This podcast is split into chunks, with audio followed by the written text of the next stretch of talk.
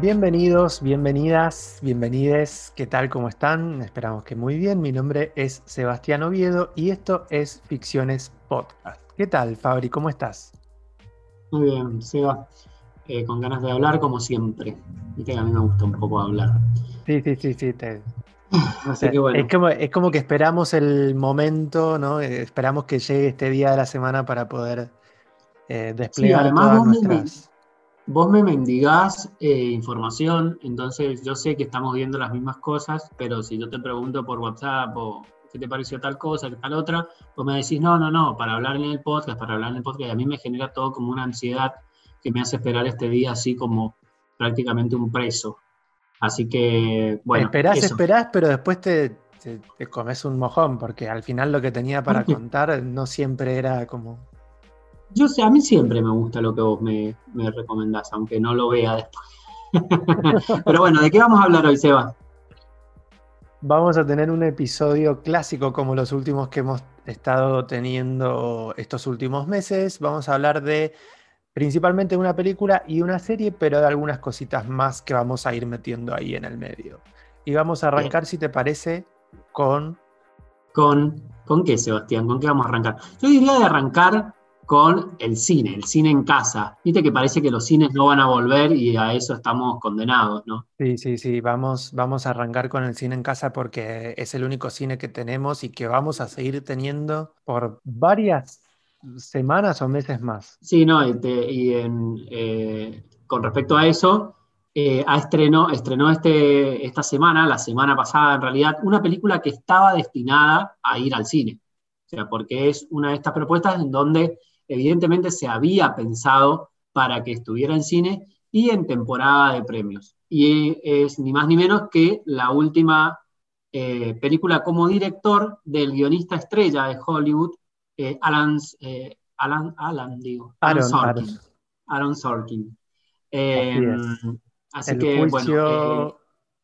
el juicio de los siete, de, Chicago. que se, a mí me molesta mucho cuando en el título hay eh, números eh, con formato de números y no de letras. O sea, y esta viste que el 7 está como 7. O sea, es como, como el TOC. Ahí ya, ahí ya empecé mal. Ahí ya. ya, sí, sí, sí, sí, Ahí ya bueno, que viene que es una, es una eh, adaptación literal del, casi literal, de, no, literal, del título en, en, inglés, que también tiene el 7 en números, así que no, eh, no hay que achacárselos a los distribuidores, entre comillas, argentinos, que no es de más ni menos que Netflix, que hizo el estreno mundial de esta película en la plataforma para, para, todo el mundo. En una semana, la, película se estrenó el 16 de octubre en Netflix.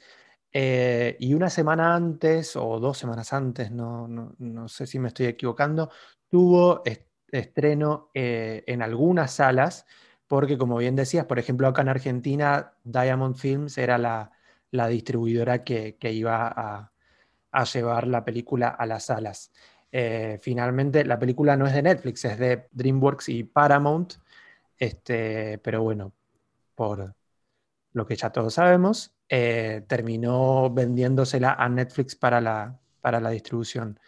Este, ¿qué, a ver, ¿querés contar vos un poco ¿Qué relación tenés con Aaron Sorkin?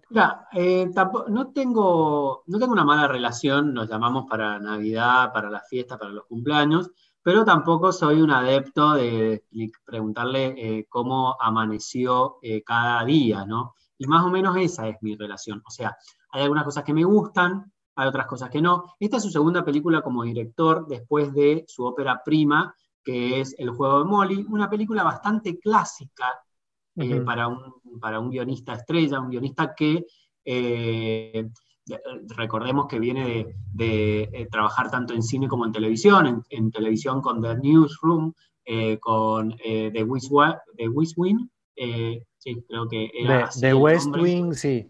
The West Wing.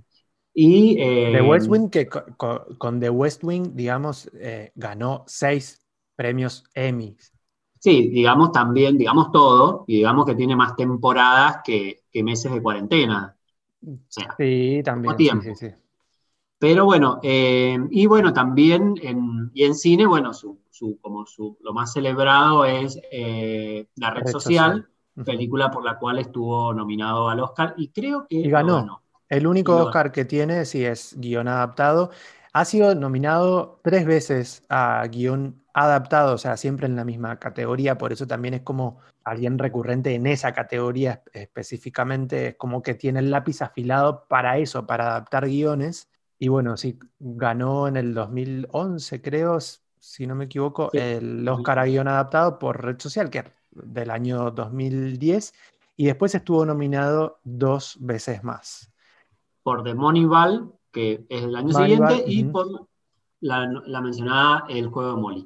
A mí lo que me pasa no es un, eh, guionista o un director que eh, no me guste, que me genere odio, pero sí me deja bastante frío. O sea, es como que les veo las gracias, me parece que sus guiones son como muy inteligentes, que son esas películas que tenés que estar viendo porque si no te estás perdiendo de algo y tal vez te perdiste justo esa frase justa que tenía, que estaba en el momento adecuado eh, y bueno, y, te perdiste un montón porque solamente te perdiste ese, ese, trocito, y eso se lo valoro, o sea, me parece que, está muy bien. Lo que me pasa es que no lo, a ver, eh, veo, veo más al artesano que al artista, no sé si me explico, o sea, eh, me gusta, hace, o sea, nadie puede negar que sus guiones están perfectos, pero a, mí me, a mí me gusta cuando, cuando se embarran más, o sea, y, bueno, y acá en, el juicio de los siete de Chicago eh, podemos ver eso, podemos ver que es un guion eh, que está muy bien, eh, pero que, bueno, eso, a ver, eso con respecto al cine de, Aaron Sorkin en general. Después, si querés, me meto un poco más con la, con la, con la peli. Pero ¿a vos, te pasa lo mismo o a vos te gusta, Aaron? Yo creo que, que a mí, por ejemplo, Red Social es una película que me gustó muchísimo. Creo que está más que merecido eh, ese Oscar y todo ese reconocimiento, porque también hay que recordar qué logró esa película, o sea, que se hable, que llevara la discusión política algo que en ese momento no era una discusión política, que era quién es Mark Zuckerberg, qué es Facebook y por qué es importante en nuestras vidas y si realmente es importante o no y, cuál era todo el, tras, el trasfondo, digamos, de, eh, en, este, en cuanto al personaje, a la plataforma y a todo lo que, eh, a todo lo que eso concernía, digamos. Pero hasta ahí mm, me gustó mucho, pero ya después como que no vi, por ejemplo, en Steve Jobs o en este, bueno, Molly's Games, por ejemplo, no, no la vi. Su primera película dirigida. No, no, en Molly's Game, perdón. Ah, ¿no la viste? Esta es la primera película de él. Dirigida por él, sí. Ah, mira vos. Bueno, igual son dos, o sea. Sí, pero. Sí, eh, pero, Molly's Game, como estaba eh, escrita y dirigida por Aaron Sorkin y está eh, adelante de la Jessica cámara, Chastain, actrices favoritas, me imagino, lo di por supuesto que la habías visto. No, no, no, no, no la vi. No la vi. Este, bueno, nada, es como, es obvio que me gusta esa destreza que maneja él como guionista, pero bueno, yo tuve ciertos problemitas con la película que justamente no vienen por el lado de la dirección, sino por el lado del guion, contrario a lo que leí por, muchas, por muchos otros medios. Em, pero bueno, si querés contamos rápidamente de qué se trata. ¿De qué se trata? Sí, ¿de qué se trata? Vamos, ¿de qué se trata? El juicio de los siete de Chicago se trata básicamente de eh, em, las revueltas que se generaron, las revueltas entre comillas que se generaron por allá por el año 68, eh, bueno, justamente en Chicago, alrededor de una reunión, pero digamos, tenía que ver, estos siete de Chicago son siete líderes distintos de distintos órdenes, digamos, que de alguna manera se oponían. Claro, de distintas agrupaciones que se oponían no tan solo a la, a, la, guerra con Vietnam, sino también a las últimas medidas que estaba tomando el gobierno en ese momento para alimentar de hombres, digamos, al, al frente de batalla.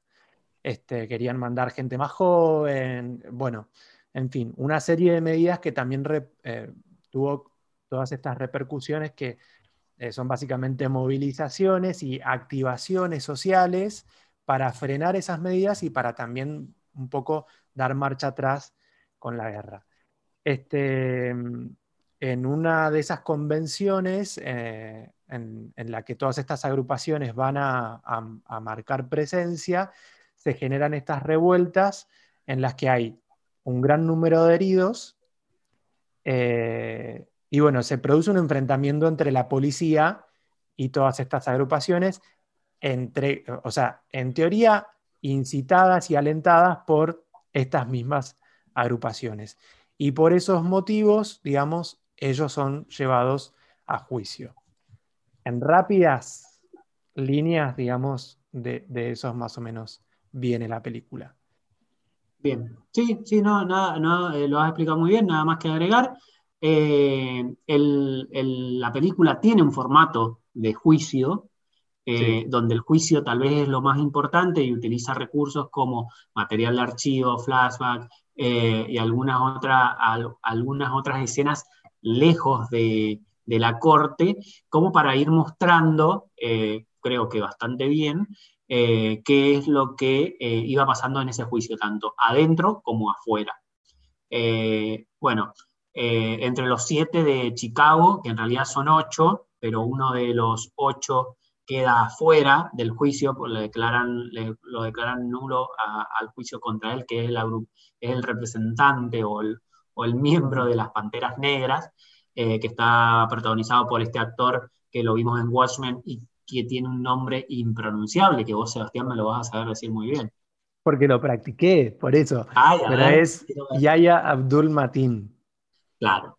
Eh, este, este hombre que lo vamos a seguir viendo porque parece que está como muy bien conectado y está en, varios lugares eh, próximamente, pero también están eh, Sacha Baron Cohen, eh, Eddie Redmayne, eh, bueno, el abogado que los representa es Mac Rylance, bueno, y hay como ahí, bueno, está nuestro querido Jeremy Strong, son algunos de los siete de, Chicago. Y por otro lado tenemos a la fiscalía, que es quien los lleva a juicio, liderado por un fiscal novato nuevo, eh, que está interpretado por eh, Joseph, Gordon-Levitt.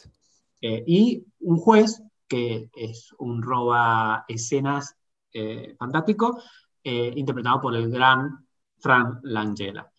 Ese es más o menos el panorama con el que nos encontramos, frente a las cámaras y detrás de las cámaras. Ahora bien, ¿qué te parece la peli? No, no, no, no sigamos con esto, decime ya. ¿Cuál es a, mí, a mí me, me pasó algo raro con la película. Eh, hacía tiempo que no veía de corrido una película en donde solamente donde, en donde solamente puse pausa porque es como que necesitaba ir al baño y no, no, podía, no podía seguir. ¿Vos no te sentás y ves una película desde que empieza hasta que termina, Seba? Hace dos meses atrás me dijiste que no podías concentrarte en películas y que ponías pausa todo el tiempo. No, lo que yo dije que no podía concentrarme en películas que durara más de una hora y media y que me remito al archivo para que no pasara eso. Pero yo esta película la vi de corrido, porque yo sé de leer de corrido. Yo la, yo la, no, yo la, también la vi, la vi de corrido, pero a lo que quería llegar era que era una película que me mantuvo entretenido. Sí, sí tiene esa virtud. Bueno, eso la película lo hace muy bien. Entretiene y tiene un ritmo. ¿sí? Tiene un ritmo eh, narrativo y un ritmo visual, que está muy bien marcado y está bien manejado. ¿sí? Bien. Ahora, después la película empieza a decantar un poquito y hay alguna destreza que me parece que estuvo en falta en, en esta película. Después cuando me puse a investigar un poquito, encontré que el guion en realidad está escrito en el año 2007. Sí. Es, un, es decir, es un guion que se escribió antes de haberse escrito Red Social. Sí. Cuando Facebook todavía no llegaba a Argentina, por ejemplo.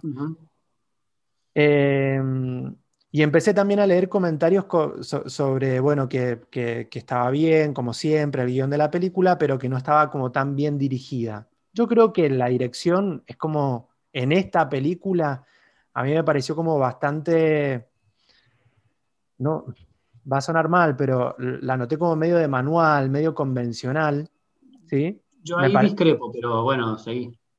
A, a, mí la dirección me pareció eso como bastante lineal y correcta, o sea, tiene todos los jueguitos que tiene que tener una película de este tipo, que no es básicamente mostrarnos una hora de un juicio para entretener, ¿no? Eh, y me parece que la película, a, mi criterio, flaqueó mucho en guion. ¿Por qué? Porque recurrió a un montón de lugares comunes de los que me parece que se podría haber alejado. Principalmente eh, por el poco compromiso político asumido en el relato y por la...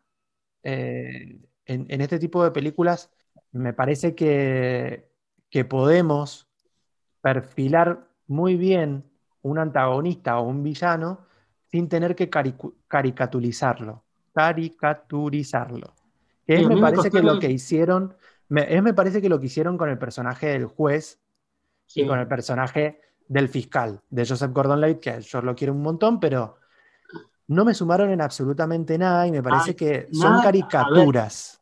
hemos visto dos películas distintas porque yo creo que, lo que todo lo que vos estás diciendo a mí es lo que me gustó. Y lo que vos ah. estás diciendo que está bien es a mí lo que no me gustó.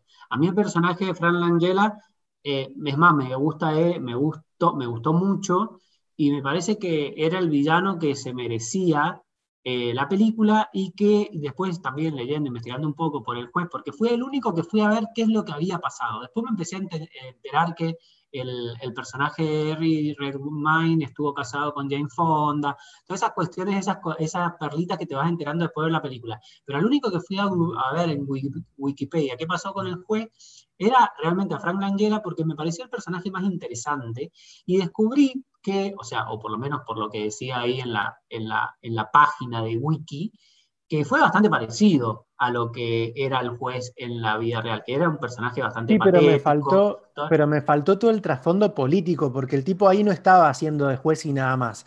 Todo lo que estaba sucediendo en el juicio tenía un trasfondo político que también se vio bastante ridiculizado en el personaje de la persona que.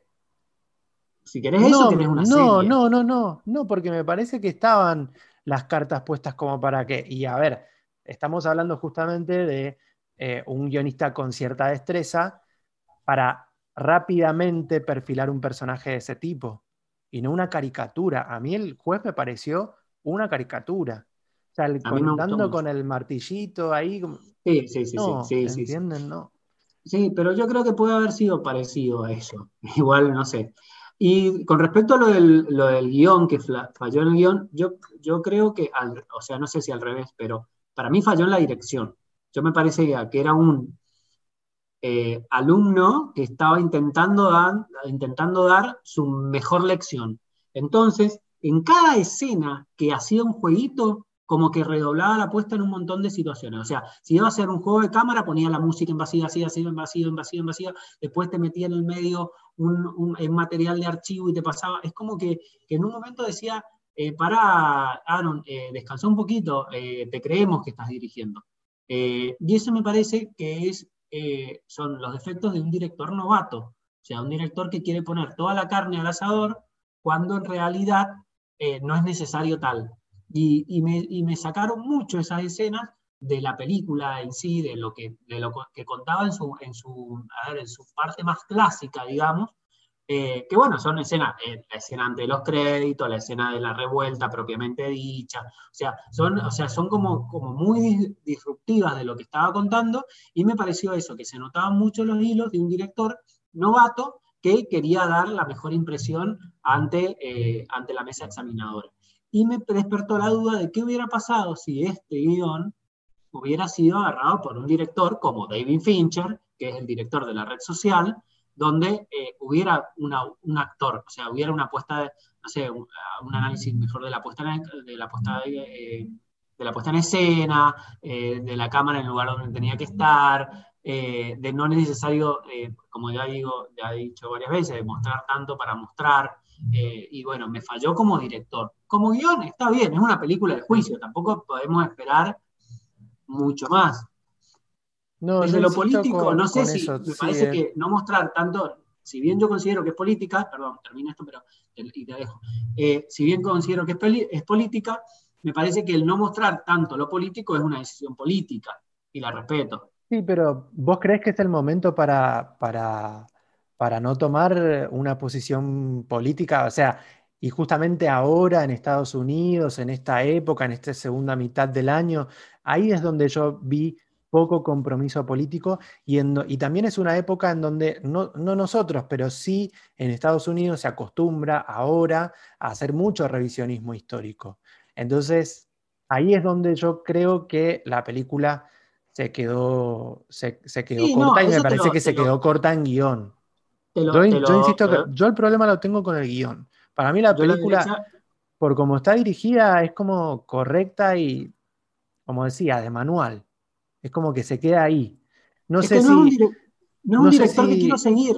Vos me estás dando la razón con esto de. Sí, es una dirección correcta de manual. No, no quiero ver la última de Aaron Sorkin. Quiero ver la última escrita por Aaron Sorkin. Sí, sí, sí, tal cual. Pero yo, bueno, no sé.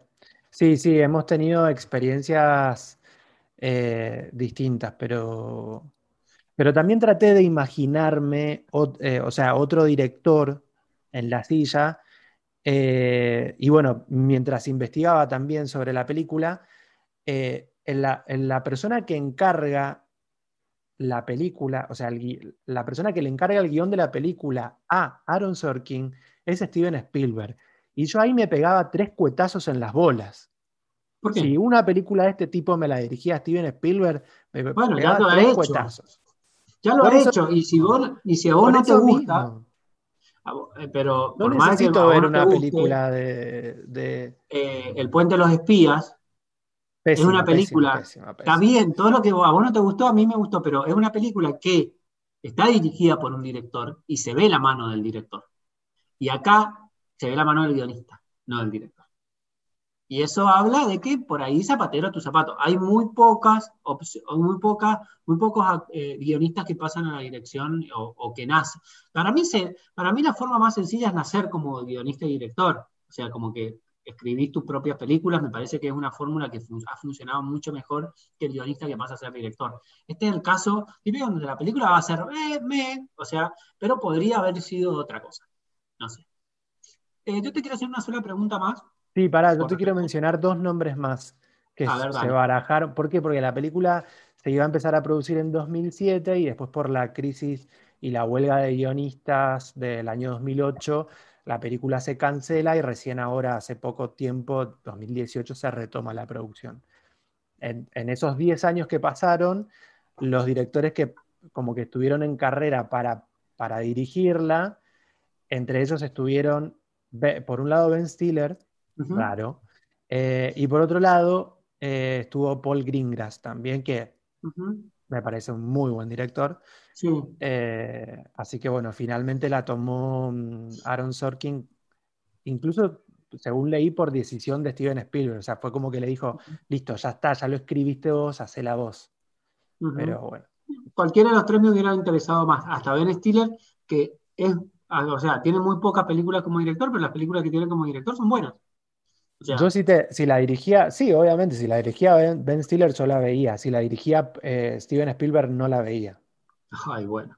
Eh, no, yo te quiero, la pregunta que te quería hacer es, eh, o sea, como para cerrar si querés, pero algo que también se ha hablado bastante es la representación de las mujeres en la película. ¿Qué te pareció? No, ¿cómo que me pareció? Floja, o sea, nula. Hay una sola actriz nada más que dos actrices que no hay representación. A ver, em, bueno, está bien, o sea, floja, nula, mal. Igual mal. Sí, obvio. Esta, peli, por ejemplo, no cumple los estándares que está proponiendo la academia para de acá al 2024. Sí, pero tampoco es una película que, ninguno de los personajes masculinos hable de las relaciones que tenía o de, su, de su vínculo con las mujeres. Me parece que, que eso se lo, se lo respeto, como, o sea, me pasa, lo, me pasa algo parecido a lo que pasó con eh, el islandés. O sea, me parece que no hay representación de las mujeres, pero a diferencia de, de, lo que estás diciendo vos, para mí no está mal, porque no había representación de las mujeres en esa época. Porque no había mujeres, no había mujeres juezas, no había mujeres, o sea, no había, no, había mujeres líderes de, agrupaciones de ningún tipo. O sea, me parece que la no representación de las mujeres en la película habla o es, eh, habla de la no representación que había en esa época y está bien que lo muestre así y que no me metan un personaje femenino con force para que haya una representación que no existía en el 68, o por lo menos no existía en esos ámbitos, que son los ámbitos de lucha, de lucha sindical o, en la justicia o en, o Bueno, pero eso, pero creo que ya lo hemos hablado de eso y hay otras películas que se han ocupado mal porque son películas tal vez que a esta altura ya nos, hemos olvidado, pero que justamente hablaban de todas esas, y justamente es el nombre de la película Hidden Figures, eh, de todas esas mujeres que estaban por detrás haciendo en teoría nada, pero que estaban y que de alguna manera tenían una participación en cosas muy pequeñas y en cosas muy grandes. Claro, no, pero no, tienen que no tienen que meterse con forceps, como vos decís, pero... Para mí está bien que, no, que muestren que no estaban, que no estaban, que no existían, que no eran abogadas, que no eran fiscales, que no eran jueces, que no eran eh, miembros de agrupaciones sindicales, que eran o telefonistas o policías. Pero no creo que haya sido la intencionalidad en la película, ¿eh? a eso me refiero. No sé, pero creo... si le salió de, de, pedo, me parece que está bien. No, para mí es obvio que le salió de pedo. No, no, no creo que hayan ni en el 2007 ni, ni hoy que hayan puesto la cabeza en eso, en, ver si la no representación dice algo, dice y habla justamente de la no representación en la época. Bueno, no, la, veo tan inteligente en ese sentido a la película. Mira, o sea, la odiaste. No, como te digo, en el momento me entretuvo un montón, pero después, con el tiempo, va decantando y surgen un montón de cosas. Bien. Bueno, pasamos del juicio de los siete de Chicago a que me recomiendes algo que te haya gustado o que no te haya gustado y me digas no, me, no lo veas. Eh, lo, tengo para comentar una película que en realidad es para que no la veas. Es como, ya sé que no la vas a ver, por, más que te, te, seduzca un poco, mm, no creo hacerlo, pero por más que te seduzca un poco, sé que no la vas a ver. Pero mm, eh, vi una película que está en realidad muy emparentada con otra que vimos, que no vamos a comentar, pero que es la última película que hizo Sofía Coppola y que tiene mm, eh, Apple TV Plus, que se llama On the Rocks, que está protagonizada por eh, Rashida Jones y Bill Murray. Pero no voy a hablar de esa película. A mí esa película como que la, con esa peli la, pasé muy bien, digamos, fue una película de sábado en la tarde que me gustó mucho ver, pero lo que me pasó fue que al día siguiente vi una película en movie que no sé si vos tuviste la oportunidad de, al menos de ver o de leer un poco sobre, sobre esa película, que tiene un título que en inglés es muy distinto al título mm, en español. Eh, la película se llama, en inglés se llama Time Out of Mind y eh, o sea, en su traducción se llamaba Invisible. Es una película dirigida por Oren Muberman, eh, que tiene muy poco en su haber, pero que, es responsable de, muchas otras producciones. Es generalmente productor más que, más que, director. Es, por ejemplo, productor de eh, Bad Education, una película que también comentamos acá hace muy poco. Este, ¿Y qué cuenta la película? La, película tiene como protagonista a un homeless en Nueva York. Entonces lo que me pasó fue que en el mismo fin de semana vi varias cosas ambientadas eh, en Nueva York. En Nueva York, como siempre acostumbramos a ver, cuando más o menos se filma y se escribe bien la película, Nueva York casi siempre es un personaje más dentro de la narración en On the Rocks a mí me, pasó eso, que, si bien yo no conozco Nueva York, fue como que mostraron todas esas partes de Nueva York que, has visto antes o, en las que te gustaría estar, etc. Y lo que hace esta película es sumar una eh, serie de situaciones totalmente anticlimáticas eh, que te hacen poner muy incómodo Y me llamó mucho la atención justamente por eso, por tener como protagonista y como eje de la historia y tratar de escribir una historia por un homeless que también tiene un desequilibrio emocional y, mental importantísimo, me parece, eh, o sea, es una narración que no estamos acostumbrados a ver, que podemos haber visto en algún momento, incómodo. eventualmente. Sí, sí, muy incómodo. Es una película muy difícil de ver. ¿Y no te gustó? Yo, como que me celebré a mí mismo después de terminar de verla porque es la película que, probablemente, o sea, que pasa una hora y no sabes qué te está contando.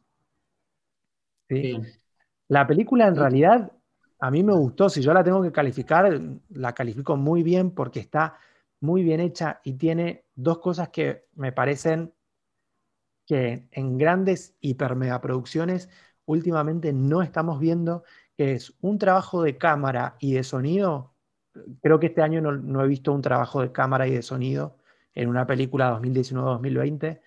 Creo no haber visto un trabajo como lo tiene esta película que se llama Invisibles. Lo que, eh, o sea, el hacer hablar a la ciudad, el filmar a 100 metros de distancia del protagonista y, el fundir todo, todo el sonido de una ciudad en la narración súper y ultra mega intimista de un personaje que eso, que, de, una situación totalmente anempática para vos, en una realidad que estás lejos de conocer, me parece una destreza, eh, eso, ya que venía criticando la destreza narrativa de Aaron Sorkin, eh, me parece una destreza narrativa impresionante que no estaba preparado para verla. Y, bueno, la película en su momento tuvo muy buenas críticas, es del 2014 creo. Eh, tuvo muy buenas críticas, pero muy baja calificación de los usuarios. O sea, si vos buscas la película en IMDB, tiene un 5, o en Film Affinity tiene un, 6, creo, no sé si llega al 6. Eh, pero las críticas fueron muy buenas y, eh, y me sorprendió mucho Richard Gere en, ese papel protagónico. Pero vos todo lo que me estás diciendo la peli, vos me lo estás diciendo para que no la vea y a mí me está convenciendo de verla. O sea, una Nueva York pobre o una Nueva York que muestra el lado, desde el lado de la pobreza, que utiliza recursos como firmar a su protagonista para que se vea la ciudad y no su protagonista. Que Tenés que tener una muy buena predisposición emocional para verla. Y aparte es larga, dura dos horas. o sea, bueno, está bien. Eso sí puede llevarme para atrás, como he mencionado. Por eso, te digo, si yo te la recomiendo, si yo te digo, Fabri, para la semana que viene tenés que ver esta película, me la metes, ya sabemos dónde. Hay, hay, una cuestión ahí de, placeres, placeres culposos, no sé si placeres culposos, pero pequeños placeres de ver Nueva York bonita y qué sé yo, y vos la, emparentaste con otra película que también viste el fin de semana, que yo también vi, sobre la cual no vamos a, ahondar, pero vos decís que te gustó más de On the Rock, que eh, básicamente lo que hace es romantizar eh, Nueva York, o sea, yendo a los hoteles más caros, a los restaurantes más lindos, estando en los pisos más exclusivos, eh, viviendo la vida desde un punto de vista de las personas que viven en Nueva York y que, bueno, ahora lo vamos a ver en The Undoing, la, la nueva serie de HBO, que viven alta clase neoyorquina, esa te gustó, pero esta que te muestra la otra cara de Nueva York no te gustó. No, al contrario, eso es lo que estoy diciendo. Sí me gustó, te dije, si yo tengo que calificar la película, le doy una calificación altísima, le pongo tal vez un 9 o un 10. Ah, bien, bueno, entonces la voy a ver. Por eso, para mí, por eso, repito, esto lo dije hace 10 minutos tal vez, es, la película es excelente, ah, pero es súper antipática, anticlimática, incómoda. Eh, y es raro, y es raro porque, bueno, porque habla un montón de otras cosas sin hablarlas, que es justamente lo que, lo que a mí me gusta. Bueno, yo igual la voy a ver, te voy a, te voy a hacer la contra. Igual, ojo, hago una aclaración, era el último día que estaba disponible en Movie, y cuando la, la leí dije, mm, tal vez la quiero ver, entonces si la veo, la veo ahora, porque después no voy a ir a buscarla. Entonces la vi, no la vas a encontrar en movie, te aviso. Bien. Eh, pero si la ves, me gustaría que después la charlemos porque hay un montón de otras cosas. Bien. Eh, y decime en serie, bueno, no, hablemos en serie qué es lo que vimos los dos y vamos a reseñar en este episodio que se nos está haciendo un poquito largo. eh, una serie que acaba de terminar en HBO, que se llama The Third Day, el tercer día. Yo no, no, tengo registro de los creadores. Eh, los creadores son Dennis Kelly y Felix Barrett.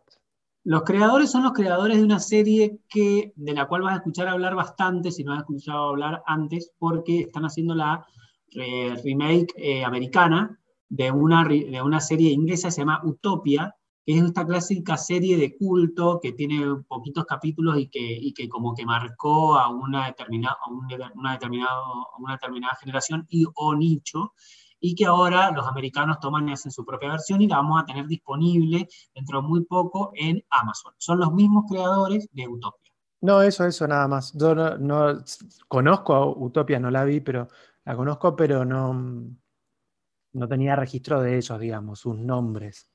¿Y qué es decir rey? ¿Me contás el, Es una miniserie, son seis capítulos, intensísimos seis capítulos. Sí, como le gustan los guachos. Claro.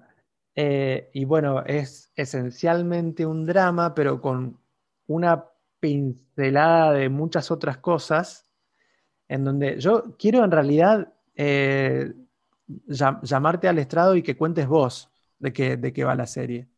La serie, terminé ayer. Ah, bien, la tenés mucho más fresca que yo, que la llevé al día. La serie es, en realidad es una miniserie de seis capítulos que está protagonizada en los, primeros tres capítulos desde el punto de vista, o el protagonista es, Sam, que es el personaje que hace Jude Law, y en los otros tres capítulos es el personaje eh, que eh, hace Naomi Harris, donde por determinadas situaciones, que es mejor no eh, decir por qué, para evitar el spoiler, terminan, y, terminan en una isla británica de la que no pueden salir. Él en el verano y ella en el invierno. Eh, aparentemente, como te la vendían, la serie iba a estar marcada muy, muy fuertemente por estos primeros tres capítulos y estos otros, dos, otros tres capítulos finales que iban a ser distintos, pero ambientados en el mismo lugar, que es esta, esta isla Odessa, Odessa eh, en donde, bueno, eh, viven unas personas muy particulares. Eh, ahí tenemos a, principalmente a Emily Watson, pero también a Catherine Watterson, que la deben haber visto de la última, en la saga de, las últimas películas de la saga de Harry Potter, más, más precisamente en Animales Fantásticos, la protagonista, donde, bueno, son personajes bastante particulares donde, eh, como estos lugares cerrados, y más en este, en este sentido, que es muy cerrado porque en la isla se puede pasar a determinadas horas del día en auto por una carretera, que después, más llegando a la noche, la marea sube y esa carretera queda inhabilitada. Eh, eso es básicamente la serie. Si queréis, yo te digo cuál es mi apreciación, así vamos, eh, me he hecho que, que, lo que me pareció como voy a decir, me pareció muy intensa. No es una serie para recomendar a todo el mundo. Eh, me gustó bastante más de lo que creí que me iba a gustar en los primeros capítulos, principalmente por la aparición de Naomi Harris y, eh, sus hijas, que son, las protagonistas prácticamente de la segunda parte, más que por la primera, que se me había hecho bastante pesada el ambiente es muy opresivo, ayuda mucho esta cuestión de la, de, la isla británica eh, y de todo, ese, de todo ese ambiente, los actores están muy bien. Eh, considero que está muy bien la duración, yo creo que seis capítulos es más que suficiente. En el medio, no sé si te enteraste, yo creo que sí, hay como un especial de 12 horas en vivo de HBO. Eh, sí, sí, sí, una cosa totalmente una cosa totalmente loca, que, bueno, ahí está Florence and the Machine cantando y bueno, toda la cuestión. Me gustó también la, cuestión esta de religiosa que le ponen en, eh, o sea, que está fuertemente marcada por la religión, que es una cosa que a mí me, gusta y más cuando lo llevamos al terreno del thriller y del, terror, pero me pareció demasiado intensa y no sé si es la serie, ni para recomendar ni para volver a ver mucho menos. A mí me pasó algo similar, pero a diferencia de que, por ejemplo, el primer capítulo a mí me gustó mucho, el segundo y el tercero fue como que dije, ¿de verdad estoy viendo esto? Y después cuando, ahora, esta es la parte del podcast en la que coincidimos, pero cuando llega Naomi Harris es como que toma un aire eh, la, historia que, es lo que estaba esperando. Me gustó, me, gustó mucho toda esa segunda parte de, la miniserie y honestamente no me esperaba ese final. Me pareció un final que si bien es bastante eh, bastante mm, romántico, se podría decir. No vamos a eh, spoilear, por las dudas. No, no, no, no vamos a spoilear, pero, pero eso, creo que no, me esperaba ese, ese final. Este, y sí, las otras, el resto de cosas que tengo para comentar por ahí entran en terreno de spoilers, pero así que no, no, voy a hablar más. A mí la serie en realidad me, me gustó bastante todo ese ambiente opresivo me, que, que vos caracterizas como, bueno, como súper intensivo y que por ahí te puede llegar a tirar abajo, a mí la verdad que, que, bueno, que, me gustó. No es una serie para ver con COVID, no es una serie para ver con COVID. Si vos te agarraste COVID, no veas esta serie porque es como, eh, a veces te cuesta respirar de lo opresivo que es ese. Sí, sí, sí, sí, sí. Eh, y me, pasó particularmente eso con el capítulo 2 y el capítulo 3, que son como de, la, de, esa primera parte de la miniserie en donde terminamos de ver eso de, del personaje de Sam, de Jude En esos dos capítulos me pasó eso, pero fue como que, ya quería que se termine. Eh, pero después, no, en la segunda parte, la verdad que, como te digo, al final me, me gustó y me sorprendió mucho. Y me gustó mucho cómo está manejada a nivel visual. Tiene, creo que esto ya lo, no sé si lo charlamos fuera de micrófono, pero tiene mucho, me parece, de, algo de Alex Garland, o sea, tiene como todo ese manejo preciosista de la imagen en, un, en un clima y en un ambiente y en un contexto que es como súper difícil hacer algo lindo y, y, lo hacen. Visualmente, la verdad que es impactante. Ahora, la, serie, no, está, no está cerrada, no está. HBO no la ha cerrado, pero si hay segunda temporada, ¿la ves? Hiciste una pausa muy larga, me parece que no. Sí, la veo en determinadas condiciones. O sea, no es la serie la hacen de cuatro capítulos. Ah, ¿cómo? Si la hacen de cuatro capítulos. No, si no, no, no, no es la serie que voy a estar esperando verla y verla día a día. No, tal cual, no, no, no, es esa serie que me va a generar esa, esa adicción, que sí me está pasando con un par de series eh, que estoy viendo ahora, que sí. Así que bueno. Como por ejemplo, ¿cuál? A ver, recomendame alguna porque yo estoy, he cerrado, estoy muy contento porque he cerrado muchas series en este último tiempo, series que tenía abiertas, pero yo es como que estoy necesitando algo de hoy. Yo te voy a recomendar algo que no vas a ver. Entonces no me lo vas a recomendar. ya sé lo que me vas a recomendar. Estoy feliz. O sea, es como. Ya sé lo que me vas a recomendar. Esto es la, quinta esencia de la felicidad, lo que he vivido eh, contigo, y me pongo a cantar cumbia también. Eh, lo que yo te voy a recomendar es una serie que no sé si va a ser la mejor serie del año, porque no tiene las características, tiene un montón de errores y tiene un montón de fallitas y tiene un montón de cositas, eh, pero que es una, sin duda te voy a decir que es la serie que tenés que ver este año y la serie necesaria para ver este año, y, y, remonta un poco de lo que veníamos hablando en el capítulo anterior, estas cuestiones de eh, grupos de amigos LGTB que no, que no se están mostrando y no tienen visibilidad en la historia, en, el cine ni en la serie, y acá lo tiene. La serie es Veneno, es la nueva creación de los Javis, de Javier Calvo y Javier Ambrosini, que son, los Javis, perdón, eh, que son los creadores de Paquitas Salas, una serie que yo amo y que vos has pasado completamente de ella porque no te gusta el sentido del humor.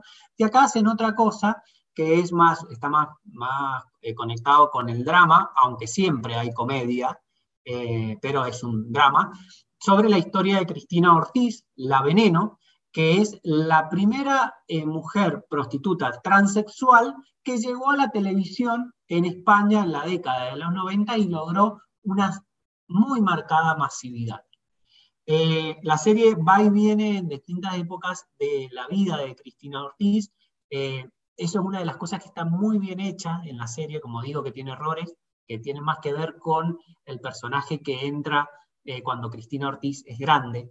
eh, pero hay cosas que están muy bien hechas, como por ejemplo cómo va y viene en el tiempo, entonces te permite no hacer una historia, una biopic, que vos sabés que a mí las biopic no me gustan, pero esto, si bien es una biopic, eh, la serie va y viene en el tiempo en los distintos capítulos y en, y en, el mismo, en los mismos capítulos, en el mismo capítulo eh, ves a, Cristina Ortiz cuando era Joselito y a Cristina Ortiz cuando ya es la Veneno, y tiene muy, está muy bien el trabajo de edición en ese sentido, pero principalmente lo que hace es mostrarte un personaje y una persona y una mujer entrañable y darle visibilidad a un colectivo que por lo general no tiene visibilidad en, medios audiovisuales ni en ninguna clase de medios, que es el colectivo trans.